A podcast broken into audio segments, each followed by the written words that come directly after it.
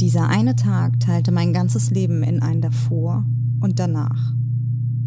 Am Morgen hatte der Wecker nicht geklingelt, meine Schlüssel schienen unauffindbar, nichts wollte passen. Spät dran hetzte ich aus meiner Haustür und rannte blindlings über die Straße, als mich wie aus dem Nichts ein harter Schlag traf.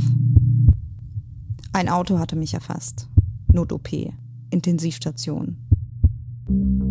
Ich weiß nicht, wessen Blut in meinen Adern fließt, aber es vergeht kein Tag, an dem ich nicht dankbar bin. Ohne Blutspenden wäre ich heute nicht mehr am Leben. 500 Milliliter Leben. Der Podcast der DRK Blutspendedienste Nordost und Baden-Württemberg-Hessen. Mein Name ist Greta Zikari.